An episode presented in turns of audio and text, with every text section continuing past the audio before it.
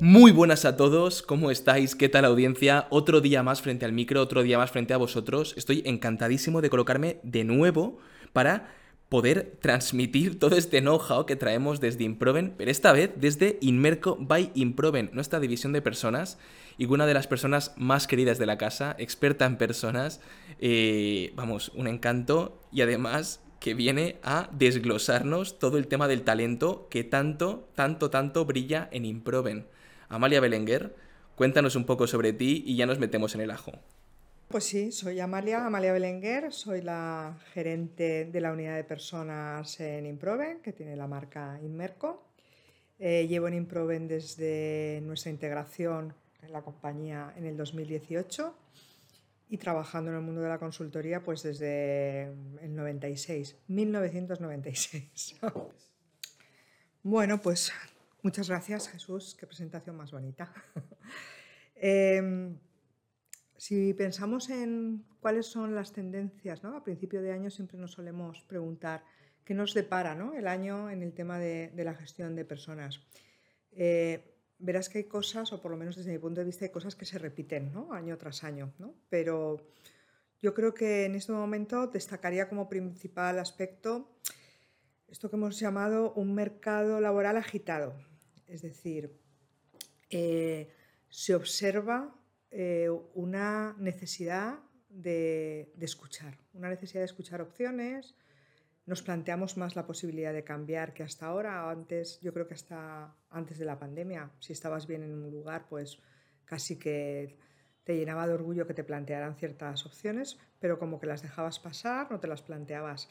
Ahora creo que, que las personas están más dispuestas a escuchar diferentes posibilidades. No sé si el encierro y las condiciones que hemos vivido nos han hecho tener más ganas de, libertad o de cambiar, pero eso es lo que, lo que estoy observando. Y esto hace que efectivamente el talento se siente con la capacidad de moverse, con lo cual las empresas, por un lado, unas saben que como el talento tiene ganas de movimiento, tienen posibilidad de captar talento bueno, que está en movimiento, y tiene que ver qué hace para que el talento quiera permanecer con él.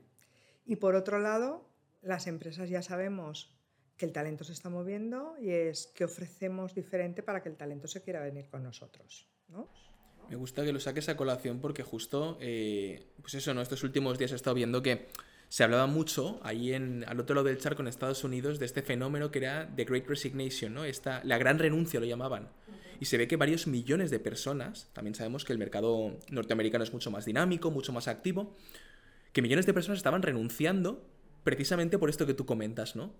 Igual las empresas les habían dejado de escuchar o ellos consideraban que ya no tenían eh, o nada que aportar o que ya no conectaban con esta actividad que realizaban antes y decidían cambiar y renunciaban a su seguridad, a su trabajo por irse. Y recuerdo esto que comentáis mucho en Inmerco siempre, ¿no? Hablar del empleado como el cliente interno, que es como, el cliente es el jefe, pero tienes otro jefe dentro, que es tu empleado. Y siempre desde nuestra filosofía hemos dicho que preocúpate de tener a los clientes internos satisfechos, que ellos ya se preocuparán de tener, de satisfacer a los clientes externos, ¿no? Y eso, aunque a veces lo decimos, eh, yo creo que, que no nos lo creemos o no hacemos cosas como para que eso sea así. De hecho, en este sentido, aún de este punto primero, estamos recibiendo muchas eh, necesidades muy orientadas a conocer cuál es la propuesta de valor que está ofreciendo la competencia, de alguna manera para competir por este talento. Yo recuerdo que en esta parte de, investigación, también muy asociada a nuestra filosofía de Inmerco, eh, hasta ahora lo que habíamos hecho mucho era estudios de mercado para conocer que presentaba nuestra competencia al cliente externo, en esa, esa, lucha por, por un trocito más grande de mercado. Pues realmente ahora lo que se está viendo es que empieza a haber lucha por el cliente interno, por el talento, con lo cual las empresas quieren conocer qué está ofreciendo su competencia para poder mejorar eh, y diferenciarse en la propuesta de valor. Pasaríamos a, un segundo aspecto, ¿no? que yo creo que tiene que ver con, efectivamente, los dos últimos años venimos hablando del teletrabajo. ¿eh? Yo de entrada pienso que no es lo mismo teletrabajar que trabajar en remoto. Yo ya trabajaba eh, antes en remoto, porque creo que tenemos nuestro, nuestro sector tiene la suerte de poder trabajar mirando la montaña, mirando la playa con un ordenador. Hay muchas cosas que, que además salen mejor mirando la playa. Pero lo estamos confundiendo y creo que porque efectivamente cuando hablamos de qué ventajas tiene el teletrabajo se asocia mucho a aprovechamiento del tiempo, a capacidad de, autogestión, a capacidad de poder conciliar más, a somos más productivos.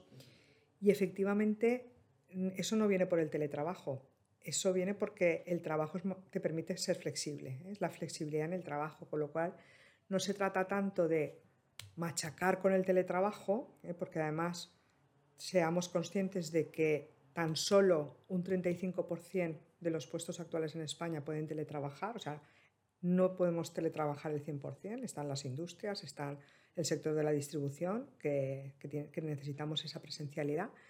Con lo cual no hablemos tanto de teletrabajo, que está bien, sino hablemos de hasta qué punto podemos ampliar nuestras opciones de ser flexibles y dar flexibilidad, porque ahí sí que podremos ir al 100% de, de los puestos. Más completamente de acuerdo con eso porque, bueno, lo estábamos comentando antes en la previa al podcast, que siempre nos gusta comentar un poquito la situación antes de ponernos en materia. Esa es, esa es, para poder ofrecer lo mejor a la audiencia. Y comentábamos esto, ¿no? Que yo, pues el otro día tuve la, la necesidad de hacer un viaje a, a Cataluña y yo estuve redactando y trabajando eh, y lo publiqué en LinkedIn, de hecho, podéis verlo luego en mi perfil que, pues eso, ¿no? Me encontraba yo escribiendo eh, un correo y me di cuenta de lo que estaba haciendo. Digo, es que esto es la flexibilidad. Ya no es teletrabajar, como tú comentas, sino el tener la opción de, oye, eh, ¿puedo adaptar yo mi trabajo a mis necesidades? Incluso que no haya esta imposición, ¿no? Que parece que no, teletrabajo y el trabajo en remoto. No, no. Sino poder estar en la oficina cuando tú lo necesites o en casa también cuando tú lo necesites, ¿no? Sí, sí, la, pues, la posibilidad de, que sea híbrido, ¿no? que es de lo que se habla. Pero, pero fíjate, hasta lo del híbrido, muchas empresas lo organizan en pues dos días en la oficina y tres días en, casa. Si es que yo hay semanas que no puedo estar ningún día en casa y luego hay semanas que podré estar muchos días. Entonces, todo eso que viene tan delimitado, para mí no, no es flexibilidad, es estar de nuevo y y como siempre, todo el tema de la flexibilidad tiene que ver mucho con la falta de confianza que a veces tenemos en nuestros compañeros o nuestros colaboradores que, que nos garantiza más si los estamos viendo, si los estamos controlando y claro, eso ya enlaza con, con el siguiente tema, podríamos hablar, que es el tema de los valores, ¿no? Los valores y la, y la cultura de una organización, ¿eh? que que al final es muy frecuente encontrarnos con los valores escritos en, una organización, los tienen escritos, los tienen incluso en, un manual de cultura corporativa, quien, es, lo tiene, pero luego hay una, una gran desconexión entre esos valores declarados, decimos nosotros, y los valores que realmente las personas observamos en el comportamiento, porque el valor no es una cosa escrita, es un principio que rige la conducta. Con lo cual, la única manera de identificar si ese valor está eh, realmente consolidado dentro de la organización es a través del comportamiento de las personas. Y por mucho que ponga que estamos orientados al cliente eh, como valor, pero si luego yo en el día a día observo que mis compañeros, mi jefe, yo misma, mm, mi actuación no tiene nada que ver con esto y tiene que ver con, otros, con otras orientaciones, pues realmente se produce esa desconexión. Entonces, Trabajar los valores es importante porque creo que al final es el vínculo que se genera con una persona en una organización. Es decir, siempre decimos las personas entran en las organizaciones por sus conocimientos y salen por sus comportamientos. Porque hay, porque hay cierta desconexión o incoherencia entre lo que son mis valores que determinan mi forma de comportamiento y los valores de la organización que no pueden ser diferentes a los míos y entonces no, no hay conexión, no hay vínculo. ¿no? Entonces, eh, el trabajar la cultura, los valores de la organización es importante en el sentido que generan la esencia de esa empresa y hace que las personas realmente nos sintamos más, más vinculadas a, ella. Y por supuesto, cultura y estrategia, ¿eh? hay que alinear las dos cosas. nosotros hablamos, la, la estrategia es importantísima, que sería el qué, pero es mucho más importante el cómo. ¿no? Estrategias se pueden conseguir de muchas maneras y puedes tener la mejor estrategia definida del mundo, pero si no tienes personas capaces de llevar a cabo esa estrategia como tú quieres que se alcance, pues es complicado de, conseguir la estrategia. Me gusta que lo saques a colación justo ahora porque eh, hace ya algunos días tuvimos un podcast con Flor, ¿no? Donde comentamos precisamente este tema, que era el hecho de cuando, cuando nos planteamos el propósito de la empresa, casi eh, se desancla completamente por un lado de la estrategia, ¿no? Se, se ve como algo muy trascendente, muy abstracto, que no acaba de aterrizar. Y Flor lo que comentaba era, no, no, no, todo lo contrario. O sea, la estrategia tiene que venir de ese propósito. Y el propósito es algo a tomarse muy en serio, ¿no? Y lo mismo ahora con los valores. El darnos cuenta de que los valores no son eh, necesito por unos valores y cuanto más genéricos mejor, sino todo lo contrario, que realmente haya un momento de vamos a parar, vamos a sentarnos y vamos a ver qué nos define, ¿no? Como organización. Si cada persona tiene unos valores una personalidad y una forma de ser, ¿cuál sería la de nuestra empresa? Y que además en Inmerco, pues eso, ¿no? Es parte de vuestro trabajo también el ayudar a las empresas a tomar esta reflexión sobre cómo somos, quiénes somos, qué, busca, ¿no? ¿Qué, ¿Qué proyecta nuestro equipo hacia arriba, hacia los directivos, qué esperan de nosotros, y lo mismo hacia abajo. ¿Qué podemos esperar nosotros de cara a ellos? ¿Cómo podemos servir al equipo? Me recuerda también, y permíteme el inciso, eh, una, un libro de James T. Hunt, buenísimo, La paradoja se llama, en el que él habla de un liderazgo consciente, entendiendo que, además, eh, me gusta porque tiene, eh, conecta mucho con la, figura de Jesús de Nazaret, ¿no? Que dice él, hacía un liderazgo a la contra. Yo no esperaba de mi equipo que me sirviera a mí. Él, es, él servía a su equipo y ponía, eh, ¿cómo era? La, mejor manera de ser el líder es ponerte el último, ¿no? Esto que se repite mucho. Entonces me pareció brutal, ¿no? Porque este James Tehan dice que se quedó sorprendidísimo de este modelo de liderazgo. Cuando tú como jefe, como líder, te planteas servir a tu cliente, tu cliente no es el cliente final, tu cliente es tu empleado, porque tu empleado va a servir al cliente. Y lo que él perciba de arriba lo proyectará también hacia abajo. Sí, es muy visual en esto que dices cuando el líder se pone delante o cuando el líder se pone detrás, ¿no? Y yo esto también lo he visto siendo madre. ¿no? Eh, si te pones delante y esperas que tus hijos te sigan, pues igual que los equipos, pues a veces te das la vuelta y se han perdido, no los llevas detrás. ¿no? Tienes que ir detrás eh, como por si se caen, por si se desvían, estar ahí para darle apoyo.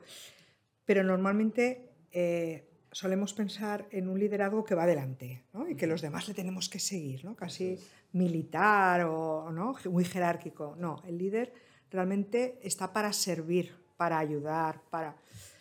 Y, cada... y lo hablamos, ¿no? pero, pero nos sigue costando cuando uno llega a esa posición de liderazgo, seguimos creyendo que lo que se espera de nosotros es realmente que, seamos los que estemos delante tirando del carro y nos equivocamos.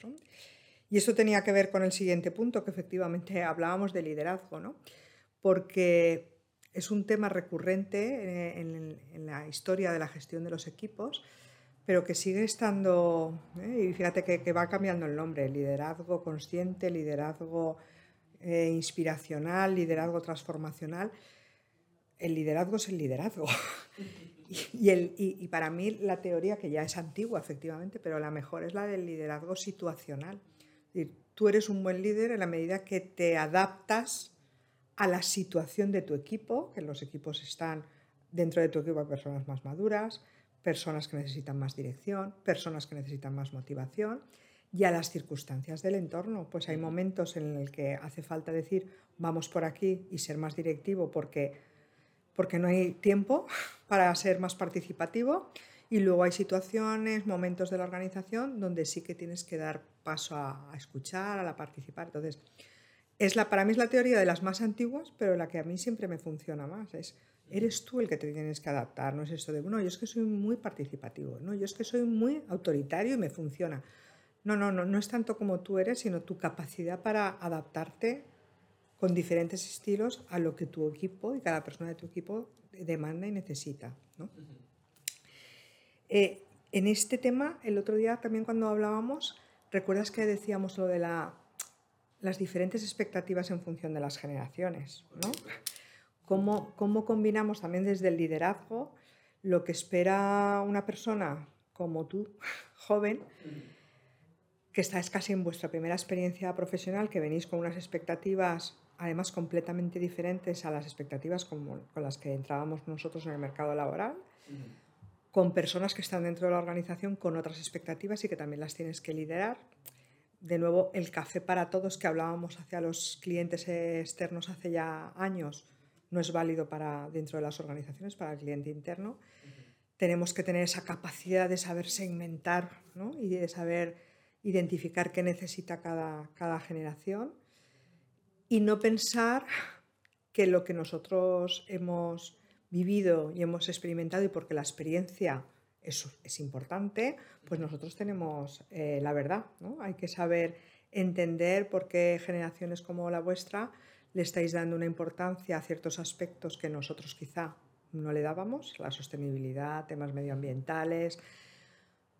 Y sin embargo nosotros le dábamos mucha importancia a la estabilidad, a la capacidad de esfuerzo, del sacrificio, tal. Bueno, pues ahora sois una generación diferente con unos valores estupendísimos, pero que tenemos que escuchar porque si no, mm, de nuevo se produce ese bloqueo entre generaciones que, que hace que perdamos mucho, que no nos enriquezcamos todo lo que podemos. ¿no? Más recuerdo que estábamos el otro día comentando precisamente el tema ¿no? de cómo había reaccionado una, un mando intermedio de la empresa a una interrupción de una reunión. Y claro, yo lo veía completamente natural y ella lo veía como, no, no, eh, no podemos, eh, no puedes interrumpirme porque pienso que no tengo autoridad. Y era como, vaya. O sea, ¿qué, qué cambio, ¿no? De cómo lo ven de arriba, ¿no? Que igual la figura de autoridad no es que no esté clara, porque yo soy plenamente consciente de ello, sino que como que tenemos una diferente visión de esta autoridad, ¿no? Unos igual ven, pues eso, una figura autoritaria, ¿no? Eh, más ajena, a la que hay que pedir permiso, a la que hay que entrar con cuidado, y nuestra generación que va muy alocada, muy a lo, los ve más como gente a la que preguntar, no tanto, no una figura que está por encima, sino una figura que sabe más que tú, a la que hay que seguir, es cierto, pero que en un plano de autoridad pues está en horizontal. Y esto, pues, eso, cada uno con sus características y lo que tú comentabas, con sus expectativas, esa es la palabra, ¿no? Yo no espero de un jefe precisamente eso, como eh, que haya distancia, sino espero que me enseñe, espero que me ayude a crecer, espero que me ayude a acercarme un poco más a lo que es él. Claro, pero solo a través de la conversación ¿eh? seremos, y del diálogo seremos capaces de entenderlo, ¿no? Porque si no, yo siempre me va a parecer más verdad lo que yo esperaba y lo que yo espero. Y, y si no estoy abierta a escuchar tu verdad, que es igual de válida que la mía, pues no somos capaces de llegar a entendernos. Cuando si yo escucho y entiendo lo tuyo, además voy a ser mucho más capaz de dártelo, que es lo que, por lo menos desde mi posición, cuando, cuando en el rol de líder, es lo que espero. Ser capaz de satisfacer la necesidad de las personas de mi equipo, no tanto que hagan lo que yo, lo que yo quiero que hagan, ¿no? sino el qué es una cosa y el cómo es otra. Y ahí entra el rol este también de la comunicación interna, que es esencial a día de hoy, eso, el ¿Cómo vas a cubrir las expectativas de otro si ni siquiera le estás preguntando qué necesita, no? Imposible, imposible. Eso en las relaciones humanas es imposible. A nivel profesional y a nivel personal. ¿eh? Esto de, claro, es que yo esperaba que me llevaras este fin de semana a cenar por ahí ya, pero... Pero lo has, lo has dejado ver, has dicho algo, pues entonces es difícil que... Yo soy ya lo aprendí mucho tiempo, que si yo quiero algo, por lo menos lo expreso. Y luego que me lo cumplan o no, pues es otra cosa, ¿no? Pero por lo menos he hecho lo que estaba en mi mano, ¿no? Es comentarlo. Otro aspecto sería esta cuestión de cómo planteamos la manera de aprender y de formarnos dentro de las organizaciones. Yo, que llevo muchos años trabajando, como hemos visto, en esto del desarrollo de las personas, la formación, creo que hemos llegado a un punto de saturación, incluso de aburrimiento, ¿no? de, Formación, uff, qué rollo. Tampoco creo que haya hecho ningún bien todo el, momento que hemos vivido porque nos ha impedido la, presencia y todo lo que ha sido formación Teams, formación online. Yo creo que, que hemos sufrido mucho tanto los participantes como los ponentes, ¿no? porque la capacidad de tener gente atenta a través de una videopantalla, cuando son muchas personas a la vez hablando, eso es, eso es complicadísimo. ¿no? Y luego está el WhatsApp web, tal, que complica mucho la, la vida. Pero incluso cuando hemos vuelto a lo presencial, yo creo que este momento de parón ha sido importante para replantearnos, oye, ¿realmente no tenemos que plantearnos una reinvención en nuestra manera de plantear el cómo aprendemos? Y de eso va un poco el tema de que estamos incorporando, de incluir la, la realidad virtual, cómo las nuevas tecnologías nos pueden ayudar a hacer de la formación algo mucho más divertido, más experiencial, más vivencial y sobre todo mucho más personalizado. ¿no? Porque hasta ahora, mucho más allá de lo que era en los procesos de acompañamiento, de coaching, tal, es como que tú vas a formarte con otras personas en un aula que también tiene su objetivo y su, y su resultado beneficioso, ¿no? que es que te enriqueces de las experiencias de otros. Pero al final aprender, yo creo que es, el proceso de aprendizaje es un proceso muy individual, que cada uno tiene su velocidad, que cada uno necesita Incluso hay momentos en los que yo estoy más receptiva que otras. Pues a veces hay gente que está más receptiva por la mañana, otras por la tarde, otras por la noche. El aprendizaje es como algo muy, muy individual. Entonces a lo mejor a mí me pones en una tarde de 4 a 6 una formación y yo ahí soy de lo más disperso y no aprendo. Entonces todo lo que tenga que ver con adecuarse mucho a la particularidad de cada persona. ¿no? Yo creo que por ahí el tema de la formación hay que darle muchas vueltas porque yo vengo de haber dado la misma formación en diferentes empresas para diferentes niveles. ¿eh? Y era la misma porque al final era una formación sobre unos conceptos teóricos que eran válidos y unos ejercicios prácticos que te ayudaban a practicar esa habilidad y que igual de válido era para, un, para una empresa que para otra. Yo creo que eso eh, mm, tenemos que replanteárnoslo y darle un buen empujón. A partir de aquí nos iríamos a un sexto punto importante para mí, que es todo lo que tiene que ver con la experiencia del empleado. ¿eh? Nosotros hemos trabajado durante mucho tiempo todo lo que tiene que ver con los estudios de clima, pero realmente el estudio de clima, que sigue desde mi punto de vista siendo muy oportuno, mide eh, o evalúa de una manera global todo aquello que tiene que ver con los factores que la empresa está poniendo a mi disposición para que yo eh, tenga una experiencia satisfactoria. ¿no? Pero cuando hablamos del viaje del empleado, estamos hablando como de todo el ciclo de vida de la relación de un trabajador con una empresa. Y puesto que vamos a momentos, como hemos dicho antes, donde la estabilidad que buscaba mi generación, creo que para nada es lo que busca las generaciones actuales, sino que buscáis mucho más proyecto, también diría más cortoplacista, con inmediatez en resultados y que si no me siento a gusto y no tal, pues me voy a otra cosa porque creo que en el otro sitio me van a dar lo que estoy esperando. Luego a veces es así y a veces no. Pero sois como más inquietos eh, y necesitáis más el que las cosas sean inmediatas. Os habéis criado en otra generación, en otras con otros recursos, ¿no? Con lo cual creo que las empresas tenemos que orientarnos mucho más a medir ese ciclo, por corto que sea, de la vivencia de una persona con, nuestra organización. Y recopilar muy bien esa información muy al, instante, ¿no? ¿no? como el clima, que a lo mejor es algo que, que, valora una relación a más largo plazo y a lo mejor pues normalmente se hace cada dos, tres años porque son cosas que mides con otra perspectiva, pero el tener información muy al día de cómo viven los nuevos, las nuevas incorporaciones, el proceso de incorporación cómo viven eh, los procesos de formación nuevos, cómo se mide la evaluación, la puesta en marcha de las prácticas de evaluación, cómo se mide el estilo de comunicación. Todo esto en el día a día hasta que el empleado deja de, tener relación contigo, es muy importante tener esa información muy al día. Y en ese aspecto de, y hasta que el empleado tenga que tener, dejar de tener relación laboral contigo, ¿no? Te hablaba de esta idea de porque cuando un empleado se va de la organización tenemos que sentir, bueno, pues ya se ha acabado esta relación con esta persona. ¿no? La idea de, generar comunidad, ¿no? me parece que es una idea muy importante. Comunidad, comunidad improve, ¿no? que recogería pues, a los stakeholders actuales, oye, quiénes son mis proveedores, quiénes son mis clientes, quiénes son mis trabajadores, por supuesto, quiénes son los accionistas, dónde está en la sociedad en la que yo me muevo.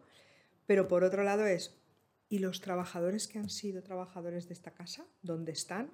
qué recuerdo tienen de nosotros, cómo podemos mantener ese vínculo emocional con ellos, cómo podemos seguir aportándoles valor desde donde estamos. Los clientes, los proveedores, por determinadas circunstancias, clientes o proveedores que antes teníamos una relación pueden dejar de serlo. Pero si mantenemos ese vínculo de comunidad con esas, con esas personas al fin y al cabo, nuestra, nuestra posibilidad de, de red y de impactar yo creo que es mucho, que es mucho mayor. Me gusta, me, gusta que lo saques ahora porque yo desde, pues eso, un poco tirando y barriendo hacia mi, hacia mi casa, eh, recuerdo el hincapié que hacían a nivel, bueno, yo estudié publicidad y recuerdo precisamente la carrera este mensaje que era no van a recordar lo que les dijiste, sino cómo les hiciste sentir cuando se lo dijiste.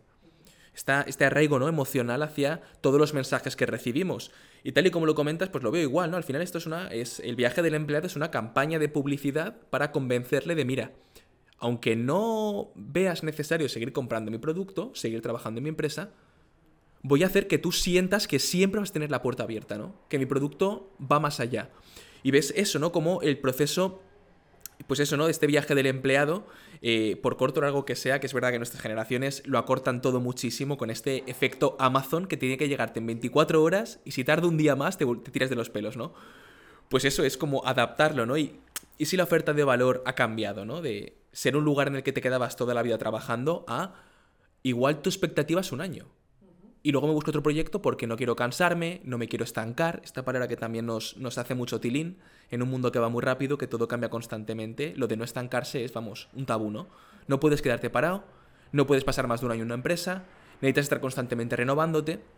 Entonces, eh, pues eso, ¿no? Me, me, gusta esta idea de mantener esa comunidad, esa comunidad de improven, esa comunidad de relaciones más allá de la relación estrictamente laboral. Claro, la del contrato laboral, mientras que la del contrato emocional, que también lo hablamos mucho, esa se puede mantener toda la vida.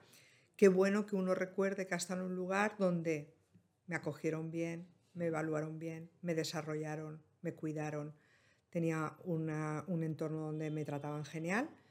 Decidí o decidimos cortar nuestra relación mm, laboral, pero sigo eh, próximo a ellos, sigo vinculado a ellos, porque luego tú no sabes dónde, dónde va, puedes ir y, por qué no interesarnos en, en seguir manteniendo esa, esa relación. ¿no? Yo creo que, que, por ahí hay cosas que la empresa también tiene que, que poner en valor esto, ¿no? el seguir manteniendo vínculo con los que hay, con los que han estado y con los que quizá estén o quizá se vayan. Yo creo que al final también es uno de los mejores valores de una marca, ¿no? El, este boca a boca que tanto pedimos en publicidad, ¿no? Que es como uh, que algo se haga viral, al final es que la gente lo vaya recomendando y compartiendo. Y al final compartirlo es decirle, oye, me ha hecho gracia o me ha parecido súper interesante, súper eh, valioso esto que te comparto. Pues lo mismo, pero aplicado al, no, no, ya no trabajas ahí, no, pero te lo recomiendo. Exacto, exacto. Es, igual que como tú decías, que con el producto, con el servicio, como cliente. Oye, pues mira, yo iba antes a comer a tal sitio, dejé de ir por lo que sea. Pero me preguntan y digo, hombre, te lo recomiendo porque mi experiencia fue muy buena. Entonces, qué gusto que alguien que ya no está aquí, pero que cuando le hablan de este sitio, hablen de este sitio como un lugar recomendable para trabajar, para aprender, para crecer. Y además algo que a mí me gusta mucho y esto lo hago yo actualmente en el trabajo, ¿no? Esto de eh, ser embajador de la marca, ¿no? Hablar bien de tu marca porque, oye, además es algo muy de mi generación, que parece que sentimos la necesidad de expresar una opinión sobre todo a veces para bien y a veces para mal, todo hay que decirlo. Pero yo a veces no, siento esta deuda con la marca, con la marca Improven, que es, me gusta donde trabajo y oye, ensalzo las virtudes de la empresa, la flexibilidad, el poder, eh, pues eso, ¿no? adaptarte tú a tu trabajo en función de tus necesidades, eh, que haya esta comunicación tan horizontal con el director de la empresa, con alguien de otro departamento, con consultores. Y claro, ves, pues eso, ¿no? Que aumenta esta burbuja de, eh, comunidad, ¿no? De la gente que se va. Incluso, pues nos ha pasado, ¿no? Gente que, eh, que han pasado por la casa, han llegado a eh, puestos directivos de empresas, luego han vuelto como clientes y, oye, nos lo dicen, oye, qué, qué bien, ¿no? De volver aquí otra vez a casa. Claro, si esa persona sale con una mala sensación porque imagínate que decidió dejar la casa por sus motivos y no tuvo una buena recepción de esa decisión, pues esa persona seguramente no será cliente nunca de esta casa. Entonces, eso, eso hay que, planteárselo y, que, que, tenerlo, que tenerlo muy en cuenta. Por esto que decías del promotor, embajador de marca, nosotros uno de los indicadores que ahora siempre incluimos en los diagnósticos es el NPS, que es el mismo de, cliente externo. ¿eh? ¿Cuántos promotores, cuántos detractores y cuántos pasivos tienes en tu organización? Y te sorprendería la cantidad de personas que son colectivos de detractores de su, propia, de su propio lugar de trabajo, que, que yo siempre me planteo, qué desgracia, ¿no? Ir a un sitio a trabajar todos los días donde no se lo recomendarías ni a tu peor enemigo, pues qué fatal, ¿no? Qué fatal. Relacionado con todo esto de medir, te diría que una de las la, séptima tendencia ¿no? que hablaba es de nuevo recoger lo que, todo lo que viene hablándose desde hace tiempo del HR Analytics, del People Analytics, valor de utilizar los datos, ¿eh? el valor de utilizar los datos para tomar decisiones en la gestión de personas. Datos que seguramente los tenemos en la organización, ¿eh? porque datos tenemos muchos, que no analizamos porque no hay tiempo y que a veces lo que nos cuesta desde fuera es ser capaces de poder compilar esos datos para poder sacar buenas decisiones. ¿no? Pero bueno, yo creo que en ello estamos y que cada vez las organizaciones también están más digitalizándose y, eso facilita el, cómo tienes los datos de trabajados, las bases de datos, y a partir de ahí tomar decisiones basadas en los datos de absentismo, en los datos de cómo funcionan las evaluaciones, en los datos de evaluación de los líderes. Todo esto hace que, vayamos cada vez más dándole ese rigor a la parte de gestión de personas que yo te diría que, hasta hace muy poco tiempo eh, era algo que se nos echaba mucho en falta, a la parte de, gestionar personas. ¿no? Era todo como muy intangible. Entonces, en un comité de dirección va el director de comercial con sus datos de ventas, va el director financiero con sus datos, va el director de operación con sus datos de productividad y va el director de personas hablando de las relaciones, la cultura, los valores, como tú decías antes, algo aparentemente intangible que no, que no podemos o que no podíamos darle el valor numérico y eso nos quita, nos quita valor. ¿no?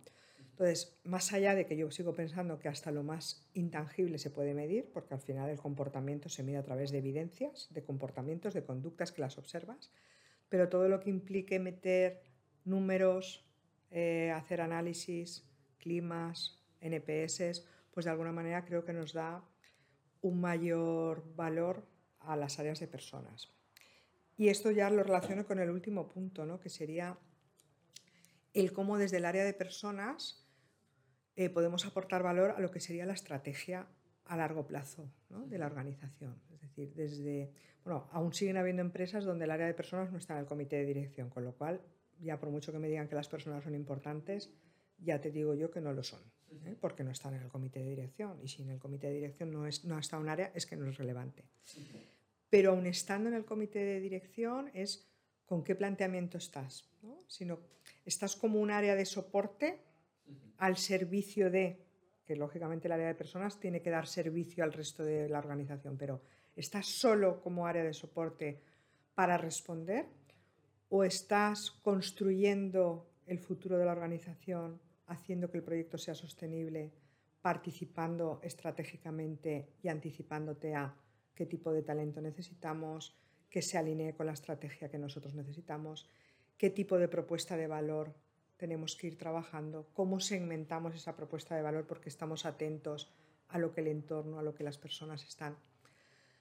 No es lo mismo solo reaccionar o responder que anticiparte y proponer. Entonces, yo creo que la última, la último aspecto a compartir contigo hoy sería este punto de que desde el área de personas creo que tenemos que, empoderarnos y, y ponernos en el aporte de valor a la estrategia de la organización. ¿eh? No, tener la estrategia por un lado y el negocio por un lado y nosotros estamos en otra cosa, sino que nosotros tenemos que estar alineados con el, con el negocio, tenemos que estar alineados con la, con la estrategia y demostrar que estamos aportando para que el proyecto sea un proyecto a largo plazo, sostenible, porque al final las personas son las que hacen posible los negocios.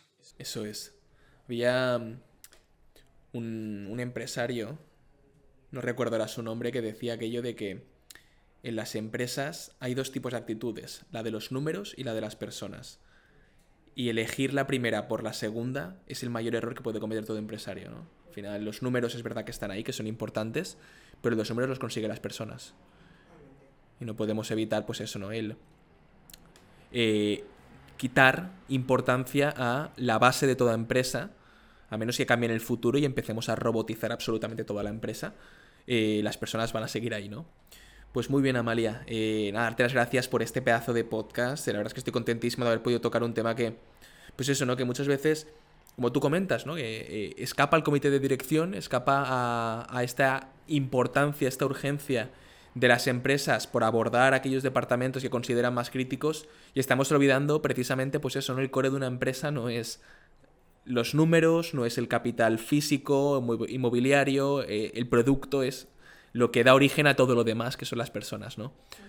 Así que nada, eso, eh, darte las gracias, por supuesto, por este aporte de valor. Yo lo digo siempre, que aprendo más en estos podcasts, eh, hablando con vosotros, que en mi día a día. O sea que de verdad un placer haberte tenido aquí. Muchísimas gracias a ti, Jesús, un placer. Pues nada amigos, eh, otro episodio más, otro día más junto al podcast de Improven. espero que os haya formado, que os haya ayudado, que hayáis aprendido y sobre todo que hayáis disfrutado, que es el objetivo de este podcast, poder daros esta propuesta de valor tan, eh, vamos, tan grande, tan bonita, tan fácil de digerir como es el formato del podcast. Y deciros que dentro de poco vendrán más episodios, que no dejéis de estar atentos a nuestras redes sociales, a la newsletter, a la web y por supuesto que si tenéis curiosidad y queréis saber más sobre el mundo del talento, sobre el mundo de la gestión de los equipos, el liderazgo, incluso de eh, la investigación de mercados, del data, todo esto lo tendréis en la página web de Inmerco, podéis buscarla inmerco.com en internet y eh, pues poco más.